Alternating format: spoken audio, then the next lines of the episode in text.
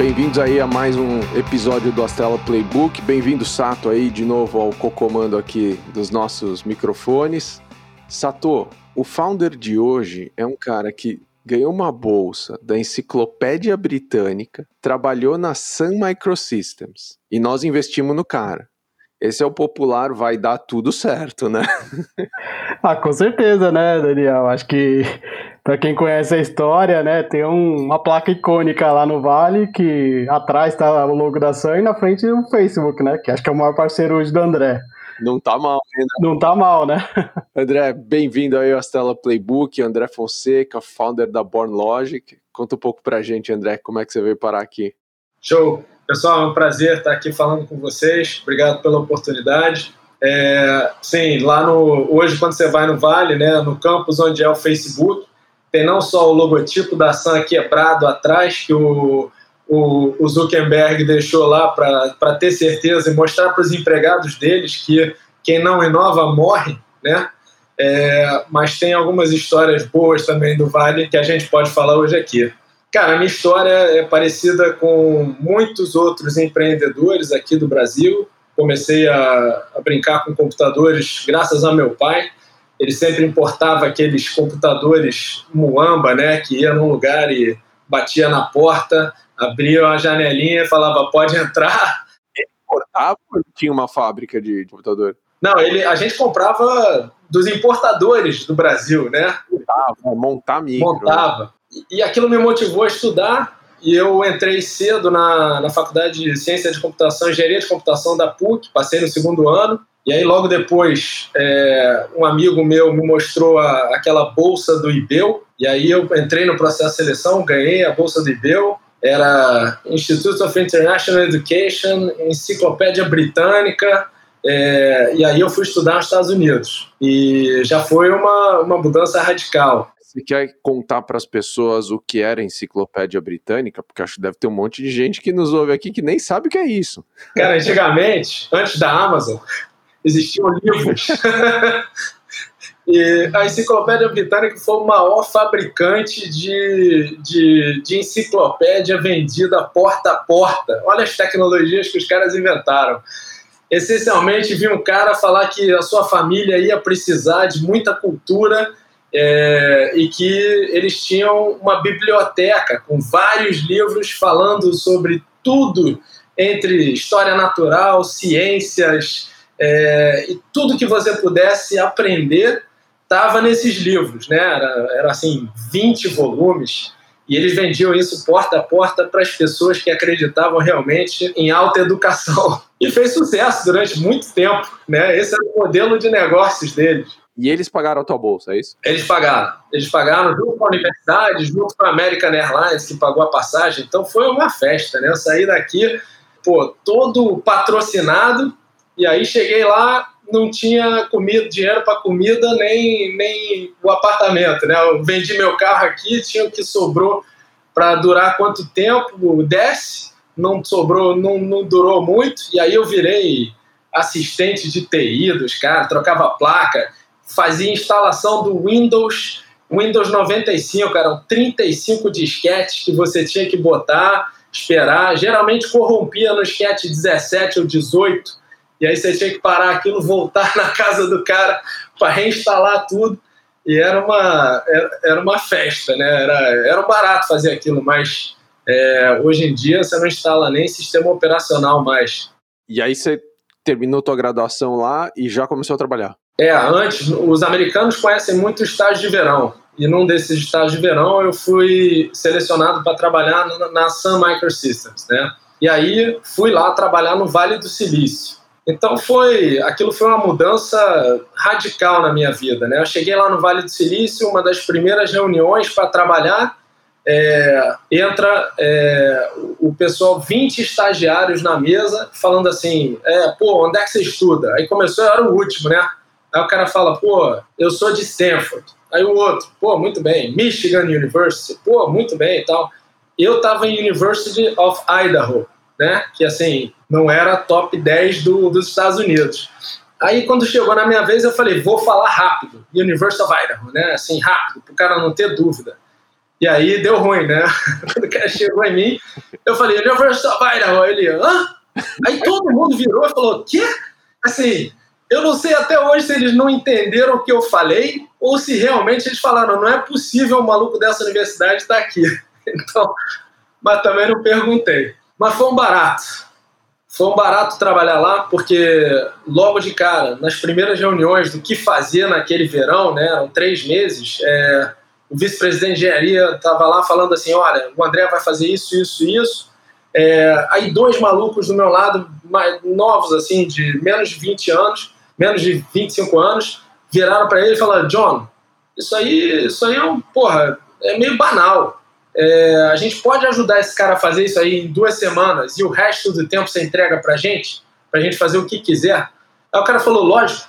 Aí eles falaram assim, pô, mas a gente vai ter que trabalhar duro, vai ficar aqui até de noite. Então você paga o Outback pra gente se a gente conseguir fazer isso todo dia. Aí, cara, eu tava vindo à universidade sem um puto pra gastar em qualquer coisa. E ali a, surgiu a, a, oportunidade de comer no Outback todo dia, trabalhando na SAM, ganhando dinheiro, fazendo ciência de computação com um time de JavaSoft. Aí eu olhei para os caras, aí os caras perguntaram assim, mas só se eles disserem ok. Aí eles viraram para mim e falaram, ok. Eu falei, cara, porra, se eu disser não, eu tô morto aqui. Se eu disser, vambora. Vambora pelo Outback. Eu não sabia nem o que, que eu estava entrando. E aí, cara, foram três meses alucinados, é, o ritmo frenético, é, a gente criando as máquinas virtuais, tendo que ver código em Assembler. Se você nego não, não, não lembra o que, que era a enciclopédia britânica, imagina é, tentar explicar Assembler aqui para o pessoal. Mas, mas foi, um, foi um aprendizado incrível e ali foi o que moldou, foi uma das primeiras empresas que eu trabalhei na vida, né? Porque eu nunca tinha trabalhado no Brasil e aquele espírito do Vale do Silício é, foi um negócio incrível para mim. E quanto tempo você ficou por lá? Eu passei 13 anos. Então, é, basicamente, no dia que eu, a gente trabalhou muito lá, eu conheci esses caras, fiquei amigo deles. E o dia que eu ganhei o Green Card, né, levava cinco anos para ganhar o Green Card, você passava um processo bastante complicado. É, mas o dia que eu ganhei o Green Card, aí a gente já estava com uma startup engatada. Eu, meu chefe e o chefe dele. Né? Aquele vice-presidente de engenharia, o diretor e eu. E aí a gente saiu de lá para montar uma, uma startup para fazer televisão interativa. Então, tinha um negócio interessante que no, no sinal digital de TV dá para botar código. E aí a gente queria botar o código de Java para ter um aplicativo quando você botasse no canal do, da NFL é, vinha o, o, displayzinho de onde estava a bola, quem era o jogador que estava, então tinha telemetria na chuteira dos caras e a gente conseguia acompanhar e fazer aplicativo. E aquilo, pô, pra gente ia ser o futuro, né? Então a gente saiu, um mês depois, os terroristas meteram os aviões no, nos prédios e aí é, acabou o nosso sonho. Ali, ali foi rápido. Então a gente ainda continuou trabalhando nesses projetos de televisão interativa com clientes da Sam, com, com protótipos, mas foi uma época que a Sony estava lançando as primeiras televisores de HD TV, né? Então, ao invés da tecnologia ir para trocar set-top box para fazer é, televisão interativa, acabou evoluindo a indústria de TV, smart, não smart TV, né, mas HD TV. É, então, foi uma das coisas que meio que por isso que a gente voltou a trabalhar em empresa grande. E nesses 13 anos era assim: trabalha em empresa grande, monetiza, na hora que junta dinheiro, sai para montar uma startup e aí até acabar o dinheiro. E ficou nesse ciclo. Uma delas foi a Domo, uma empresa de, de ligar PABX no, no, no sistema de telefone. E a gente recebeu 45 milhões de dólares, mas morreu alguns anos depois. Então, essa foi um pouco da história. André, é bem legal essa história que você passou no Vale. E como que você teve esse, esse insight? Não sei se foi um insight, né? Mas essa vontade de voltar para o Brasil depois de 13 anos, né? Você estava num momento ali super punjante, né? Que você colocou, né? As big techs atuais nasceram nessa época, né? Google, Facebook, enfim, Salesforce, tudo nasceu nessa época e você viu, você viu eles nascerem. O que te fez? Ah, quero voltar para o Brasil e fazer minha carreira ali. Eu fiz a carreira em engenharia, né, desenvolvimento, e aí quando eu fui para a SAP, depois de, da Domo, um daqueles caras que saiu para fazer startup comigo, o Aaron Williams, ele virou é, diretor na SAP. E ele falou, cara, tá na hora de você sair de código e fazer business, business management, né, business. E, e aí eu comecei a trabalhar três anos, e aqui no Brasil, é, um amigo meu, Mário Campos, ele estava virando sócio é, de uma empreitada de um grupo da 20, do, do Pactual, do BTG Pactual, que estava saindo para montar um hedge fund chamado 20 Partners. E aí eles precisavam de alguém para tocar tecnologia lá. Eu estava bem na SAP, com a carreira mudada, é, tinha comprado uma casa lá, tinha tido um filho, e mas eu e minha mulher somos cariocas. Então a gente olhou a oportunidade e falou: olha, ou a gente vai morar aqui o resto da vida, ou a gente tem a oportunidade de deixar a casa aqui, passa um ano lá, e se não for como a gente espera, a gente volta. Mas é voltar para o Rio de Janeiro, né? A gente sabe que São Paulo tinha a tendência de se voltar para o Brasil era muito mais São Paulo, então uma oportunidade de voltar para o Rio tinha muito apelo. Nossas famílias são daqui. É, eu acho que portas abertas nos Estados Unidos, se precisasse voltar, então a gente, a gente meio que falou, why not? E aí, naquele estilo é, mercado financeiro, estava aqui numa quarta, é, já decidiu fechar, sexta-feira já estava fechado com eles, três meses depois já tinha um container aqui com as nossas coisas, minha mulher, minha esposa e meu filho aqui. Então foi uma mudança grande, né? De vir aqui, mas, cara, é, eu acho que o Tom Jobim falava isso muito bem, né? Morar nos Estados Unidos é, uma, é, é bom, mas é uma merda. Morar no Brasil é uma merda, mas é bom. E a gente é completamente apaixonado pela nossa cultura, pelo Brasil, por essa bagunça maravilhosa que tem aqui. Então a gente já está aqui há 10 anos depois disso e super felizes aqui. Pô, que legal. E, bom, e aí nasce Da 20 nasce a BodyLogic, né? Conta um pouquinho dessa, dessa transição, assim, né, de, de sair também de uma carreira no mercado financeiro, num, numa empresa incrível, assim, e, e, resolver empreender de novo, né? Eu acho que tem aquele negócio do de core business ou não core business, né? Então, quando eu fui para 20, uma das dúvidas que eu tinha na cabeça é se eu gostaria de trabalhar no mercado financeiro, ir para um private equity ou fazer mesa de operações. E depois de três anos, acho que ficou, ficou claro na minha cabeça que eu queria realmente era voltar a fazer, empreender e fazer tecnologia, startup de tecnologia, né? Ter um software que ajuda as pessoas a, a, a melhorar de vida. É, eu comecei a procurar, é, depois de três anos com eles, comecei a procurar coisas para fazer, novidades, inovações. E um grande amigo meu, que era diretor no Google, veio para o Brasil é, e ele estava virando diretor no Facebook e começou a contar né, o que, que o Facebook estava fazendo com machine learning, por que, que ele estava criando um sistema de, de anúncios gigante que ia ser importante.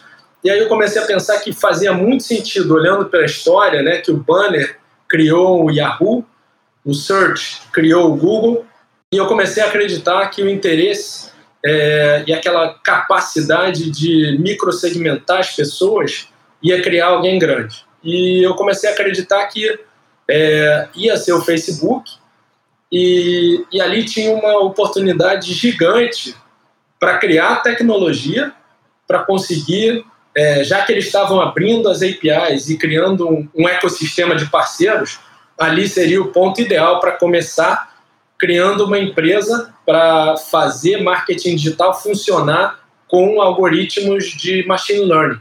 Então foi essa esse estalo que deu uma conversa com esse amigo e aí eu organizei as coisas lá na, na 20 e uma hora é, sair até com um ex-colega da 20, que é o Daniel Benintani, meu sócio hoje, e a gente montou a Born Lodge.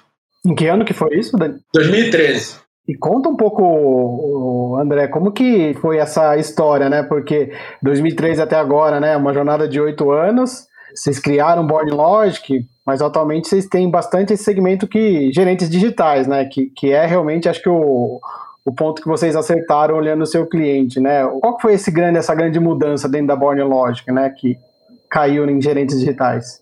É, a gente, a gente aprendeu o que é pivotar. Então, assim que o Facebook abriu as APIs, fazia muito sentido ter sistemas que controlassem os anúncios e os públicos para ter certeza que você conseguia comprar a mídia de maneira super eficiente. Então, imagina alguém tentando fazer um anúncio lá na mão, trocando bid, e a gente com o robô criando mil anúncios, trocando bid automaticamente. A eficiência era muito maior. O que aconteceu foi que, com a evolução do Facebook, eles começaram a criar machine learning interna para fazer essa otimização sem precisar que as outras pessoas fizessem. Então, naquele momento, fazer machine learning em cima de machine learning parou de fazer sentido.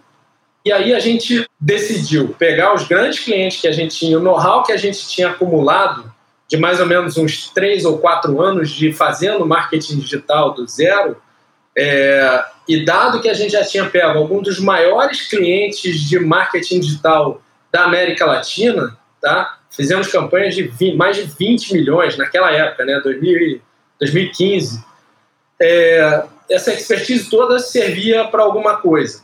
E a gente decidiu, naquele momento, é, pivotar de uma empresa que criava um sistema de bid management né, para uma empresa que fazia gestão é, das campanhas digitais dos grandes clientes.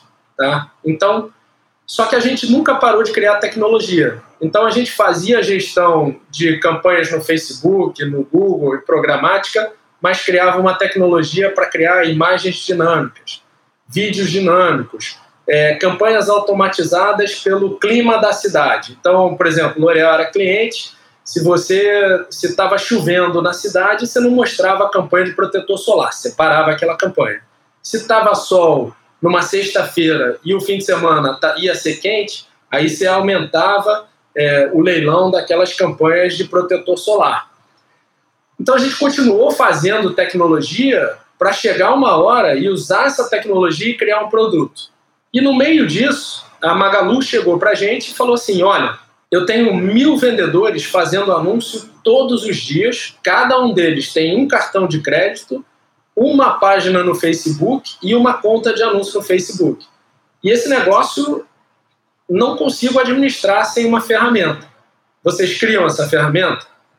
e a gente criou essa ferramenta. Então, começando a trabalhar com eles em 2018 e, e essa ferramenta funcionou muito bem para coordenar o cartão de crédito desses mil vendedores. Só que no meio disso a gente olhou para os lados e falou: por que, que ninguém está fazendo isso?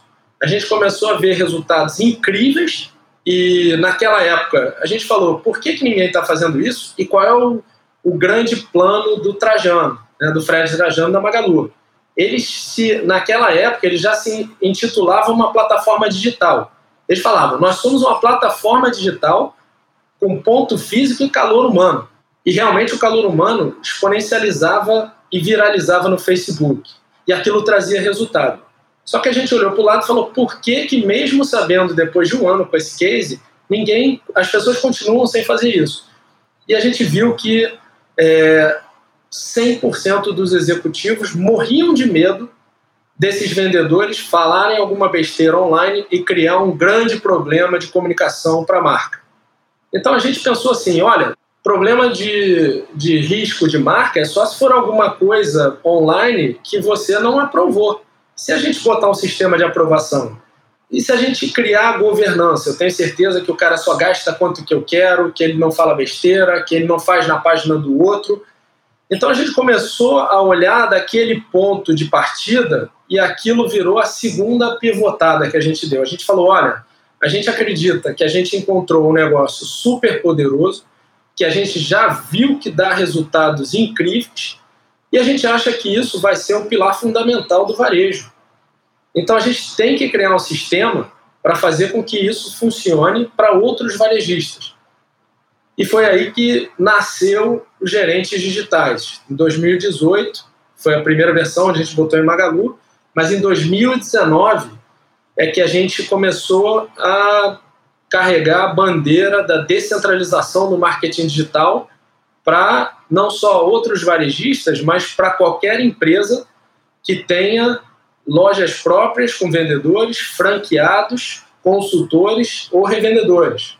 E aí a gente começou nessa jornada, né, desses oito anos que a gente trabalhou, os últimos dois anos e meio foram 100% focados é, em levar gerentes digitais para o maior número de, de varejistas e evoluiu também para empresas com, com de, de, de, serviços como a Porto Seguro, é, Telecom, e a gente acredita que qualquer empresa com força de venda distribuída, vendendo produtos, é, possa usar o digital e empoderar esses vendedores para trazer vendas. E André, acho que você tem uma carteira de cliente né, impressionante. Acho que hoje todos os grandes varejistas do país trabalham contigo, enfim, grandes empresas, né? Então acho que você tem você tem aí dentro um termômetro muito grande assim, né, do que está acontecendo com o varejo, ainda mais né, nesse período todo de pandemia. Acho que você está muito na frente, né, do que a gente chama de, de retail tech, né? Qual que é a tua visão para o varejo? que, que você enxerga, né? Nesse sentido de relação com o cliente, o físico versus o digital, né? Que que, que o aprendizado todo da Bornlogic te traz assim para compartilhar? A gente vê é, duas grandes coisas acontecendo aqui, né? Primeiro é empoderar as pessoas com tecnologia, né? Eu acho que esse as pessoas tendem a ver que as lojas físicas estão fechando e que a digitalização está aumentando e elas tendem a falar que isso é o, é o apocalipse do varejo, que esse negócio vai acelerar demais. Mas eu acho que força de vendas ainda vai estar com a gente durante muito tempo. Então, empoderar essas pessoas que ficaram é, atrás do balcão é, durante muito tempo sem poder usar o mundo digital, porque a grande verdade foi que as pessoas não faziam nada e elas ainda proibiam os vendedores de fazer essa proibição causou uma falta de transformação cultural grande no varejo.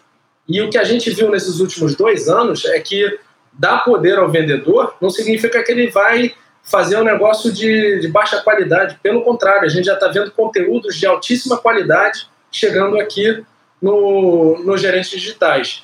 Então, dar poder e confiar nesses, nesses vendedores é o que a gente chama de dar autonomia, não é independência, né? autonomia é crítico para qualquer cultura empresarial. E o varejo precisa muito disso. O segundo grande ponto é o que o varejo fala de omnicanalidade né, e experiência do cliente. Omnichannel é uma das palavras que foi mais faladas nos últimos 10 anos. Qualquer NRF, Latam Retail Show, todo mundo falou sobre omnicanal. E grande realidade é que ela só, vi, só virou a chave em 2020 por causa das lojas fechando.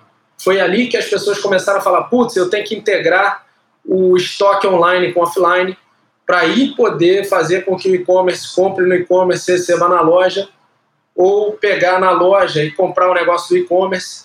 Então, realmente, é, a gente chama de BORES e BOPs, né? Buy Online, Pick Up Store, Buy Online, Return in Store, são coisas que a gente já ouve há muito tempo mas só estão tornando realidade agora. E não adianta digitalizar só o e-commerce, né? só o canal de mídia. Não adianta, você tem que digitalizar o vendedor, porque senão a estratégia de marketing do cara vira campanha institucional, falando minha marca, minha marca, minha marca, e, o, e na hora que você chega no e-commerce dele, é assim, já que você viu o meu produto, eu vou te seguir até você comprar, que é o retarget. Como é que a gente posiciona o, o meio do funil?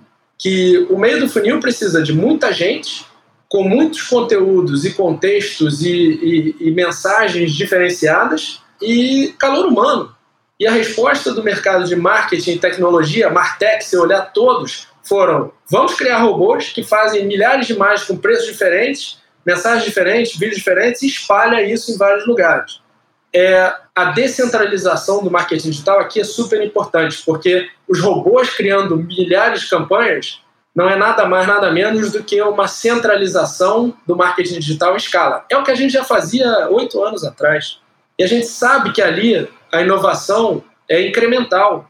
Mas quando você chega no poder do vendedor falando com a pessoa, atendendo ela no WhatsApp, mandando ela para o e-commerce ou trazendo ela para a loja, fala, cara, tá aqui um aparelho, se você quiser saber como ele funciona, vem na loja que eu te mostro. Se você quiser saber quais são as opções de pagamento, vem aqui, eu te mostro e, e trabalhe um fluxo que vai funcionar na sua carteira.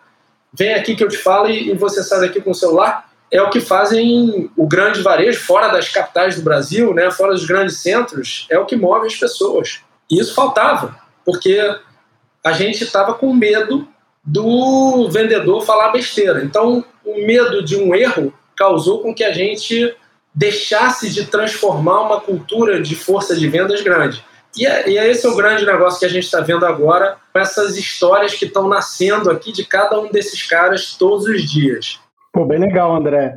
Só para agregar um pouco nesse conceito que você trouxe, né, super interessante do retail, é, como que você vê um pouco, né? Isso você falou, acho que os 10 últimos anos, todo mundo falou de Omnichannel, né? E tá vindo um conceito muito grande agora de social social selling, né? Como que você vê um pouco isso, né? É, a agregação dessas redes sociais, como ferramenta até de um cara que, que você falou, tá offline, mas ele está começando a utilizar bastante essas ferramentas para ele conseguir, né, desempenhar o papel dele. Isso é tendência ainda na sua visão, né? Algo que o mercado está preparado e vai utilizar. Como que é um pouco a visão sua, até olhando o Born Logic no futuro? A gente, a gente caracteriza é, uma força de venda né, com, pela proximidade que ela tem da marca. Né? Uma, um vendedor de uma loja própria é um cara que tem um contrato com você profissional. Né? Você vai evoluindo para um franqueado que já é um CNPJ separado, que já tem mínimo relacionamento de royalty com a sua empresa. Um, um consultor também é parecido com um franqueado um revendedor, ele já é um cara que vende a sua marca e a marca do seu competidor. Por exemplo, um, é, um corretor de seguros da Porto Seguro, ele vende a Porto Seguro, ele vende é, a pólice também do competidor, se fizer sentido. E aí você avança, depois disso você tem novos vendedores, que são é, influenciadores. O que é um influenciador? É um cara que tem o business dele e você está injetando conteúdo lá dentro. O último espaço desse vendedor que é o cara que está mais longe no sistema planetário, são as pessoas físicas. É o social selling. Quem é esse cara? Esse cara é o cara que tem a vida dele e você está injetando o seu produto na vida dele. A gente acredita que vai ser super importante ter estratégia para todos esses níveis. Vão ser como se fossem canais diferentes dentro da tua estrutura de, de mídia. Então, o social selling, é, do ponto de vista se funcionar, é incrível, porque você pode pegar, por exemplo, numa L'Oréal, né, com milhões de brasileiras que amam beleza, você pode botá-las, botar elas todas como vendedoras de produto L'Oréal num e-commerce qualquer. Elas podem abrir um, uma Magazine Luiza ou uma Vetex e elas podem fazer essa venda. Mas é fundamental que você tenha uma maneira de orquestrar o que essas pessoas falem, né? Como é que você vai falar assim, olha, é, hoje todo mundo, eu queria que todo mundo pudesse falar sobre o lançamento desse produto. Então aqui os atributos, está aqui a foto dele, está aqui um videozinho, se vocês quiserem usar. Não fala o nome errado, usa o logotipo certo. Então, se você não tiver uma maneira de orquestrar milhares de pessoas físicas, influenciadores, revendedores, consultores, franqueados e, e vendedores, você vai cair no problema do medo e vai ter risco de comunicação. É importante as pessoas entenderem que para você conseguir fazer selling em escala com grandes é, forças de vendas distribuídas, né, que é o que a gente faz essencialmente, é a descentralização do marketing digital, você tem que ter uma maneira de ter governança, de ter uma colaboração comunicativa com elas. A sua agência tem que entrar com elas, o teu time de marketing, o teu time de vendas. Você tem sazonalidade, lançamento, quando é que é promoção, quando é que é o melhor dia para vender, quando é que é o pior dia, quais são os atributos, qual é, qual é a classe que a gente quer pegar com esse, com esse produto. Então, se você não tiver isso, você perde muita coisa, especialmente à medida que você vai indo para marcas de luxo, né? Você vai para a marca de luxo, o cara tá lá, cara, eu quero saber cada centímetro que o meu logotipo andar para a esquerda. Então, como é que eu controlo isso? Para ter certeza que meu logotipo não sai é, de lado, ou tremendo, ou alguma coisa que eu não queira, alguma cor errada. E, e depois que você tem esse controle de comunicação dessas pessoas e um, e um sistema colaborativo que você consegue espalhar a mensagem de maneira fácil e de uma maneira consistente, aí você entra na performance. O que, que é isso? Fala, cara, não adianta nada eu ter 200 pessoas vendendo o telefone da Samsung que acabou de lançar o S21 para público que preferiria estar tá comprando o S10 que entrou na promoção depois que entrou o modelo novo e que está vendo o anúncio errado. Então aí que entra o controle da performance. Fala, gente, vocês dessas cidades aqui, a gente está vendo se vocês trocarem a campanha do S20 pelo S10 com desconto, vocês vão melhorar a venda. Vocês vão melhorar a experiência do cliente, porque o cliente que você está impactando não tem, não tem disposição de comprar o S21. Então venda o S10. E a gente começa a descobrir é, até mesmo diferença de linguagem, né? Enquanto, enquanto que a Porto Seguro tem é, um, um, tema de, de, de, querer mostrar segurança, né? mostrar tranquilidade da compra de seguro, tem certos é, é, corretores que querem mostrar a casa pegando fogo. Ele fala, cara, quando o cara está vendo a casa pegando fogo, ele lembra que tem que comprar o negócio, o, o seguro é, e até mesmo mudança de linguagem. Né? O Carrefour, é, na pandemia, é, antes da pandemia, a gente falava de promoção, falava vem para a loja. Durante a pandemia virou, cara, é, a gente tem horário para grupo de risco vir à loja, a gente tem, vem só uma pessoa por família para não aglomerar, olha todos os esquemas de, de limpeza, higiene que a gente está fazendo aqui para você ter segurança de vir à loja. O shift tem que acontecer com todos os vendedores. Tá? Não dá para metade falar A e metade falar B. Então, o que a gente tem estudado muito aqui são esses três pilares, né? E governança, comunicação, estratégia. Então, cara, é, é empolgante porque para a gente conseguir ter grandes forças de vendas empoderadas e fazendo venda omnichannel, se relacionando com os clientes todos os dias, é, falta tecnologia ainda. E é isso que a gente está criando aqui e transformando, fazendo a transformação digital da força de venda, que é super interessante. André, incrível o, a história que você passou aí para nós, incrível a Born Lodge que você está construindo, né? Quebrando aqui, acho que a sequência tem. Me contaram aqui que tem um fato bem interessante dentro da Born Lodge que aconteceu em 1 de abril do ano passado, né? Não sei o que é, queria que você trouxesse isso aqui, falar que é algo bem, bem importante aí dentro da Born Lodge. Cara, eu acho que uma das coisas.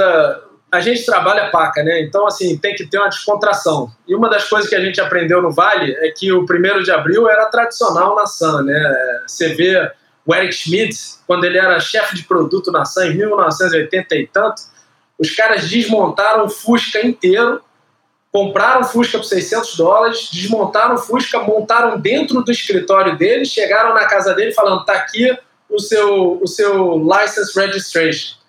Aí o cara falou, pô, não entendeu nada, quando ele chegou no escritório tá lá o Fusca. E ele tinha que tirar o Fusca de lá, só que não dava, né? Era, era vidro, ia quebrar o negócio. Então os caras tiveram que desmontar o Fusca. E a Sam tinha esse esquema de fazer primeiro de abril, né? Piada de primeiro de abril. Pô, isso é bullying, meu. Vamos lá, ping-pong, meu. O que, que você tá lendo? Cara, o último que eu tava eu tô lendo é Blitzscaling, relendo. Pô, quem te influenciou? Pô, essa é meu pai primeiro, mas é, tem os clichês, né? Ayrton Senna, é, Santos Dumont, são caras que hoje você entra numa Cartier, você vê que o cara inventou o relógio de pulso, né? Não tem como não, não ficar super empolgado com esses caras. Né? Acabei de ver também o Pelé no Netflix, então são, são três aí que deixam a gente super empolgados. Oh, legal. É uma fonte de informação? A Estela. o blog da Estela, podcast da Estela. Obrigado. YouTube da Estela agora estreou semana passada. A Estela Expert Network também, é. sensacional.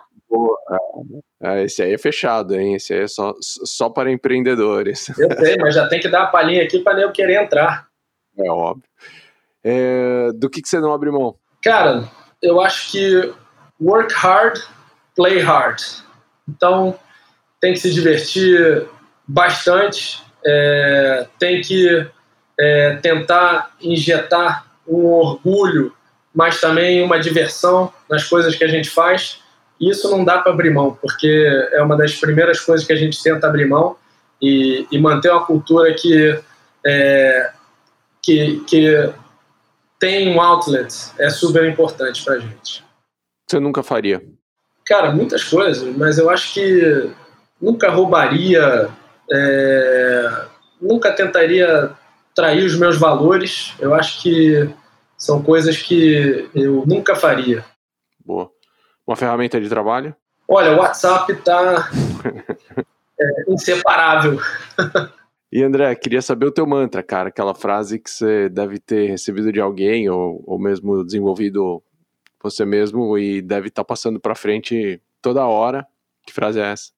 Cara, eu tento entender como a gente tem automotivação, né? É, eu acho que o maior desafio da vida agora é como injetar automotivação nos nossos filhos. É, eu tento procurar fazer isso com orgulho. E eu acho que você, no final das contas, é, trabalhar duro, é, se divertir também, play hard, né? Não é, não é nem se divertir, é, é play hard. E, e, no final das contas, é, olhar para trás e ter orgulho, né? É, são as coisas que eu falo para todo mundo que entra na Born Logic. No final das contas, quer você continue sua carreira aqui dentro, quer você saia, se você tem orgulho do que você fez, do jeito que eu tive orgulho de trabalhar na Sun Microsystems, é o que eu quero. Tá? E, e é o que eu quero dos meus filhos, dos profissionais que a gente trabalha, e é a razão pela qual eu gosto de nadar grandes distâncias, pedalar muito, é olhar e falar: eu tenho orgulho daquilo e estou fazendo as coisas que valeram a pena no dia que eu tiver é, pensando sobre a vida e falar: olha, não deixei nada de lado, fiz tudo que eu queria. Boa. Super bacana, André. Obrigado aí, papo aqui com a gente. Sato, obrigado mais uma vez aí, tua companhia aqui ao nosso lado, todo mundo que está ouvindo a gente. Você já sabe, podcast está aí em todas as plataformas, é só ouvir a gente, dar um like, compartilhar, mandar para os amigos, para tia, para avó, para cachorro, todo mundo. As telas também agora tá no YouTube youtube.com barra Astela Investimentos, tem lá, a gente preparou mais de 60, 70 vídeos é, exclusivos aí com os nossos experts, vai ter coisa nossa também, enfim, tem bastante coisa, é, o Gui aqui que trabalha com a gente tá, tá fazendo um trabalho super bacana, então se inscreve lá no nosso canal, acompanha a gente e até a próxima.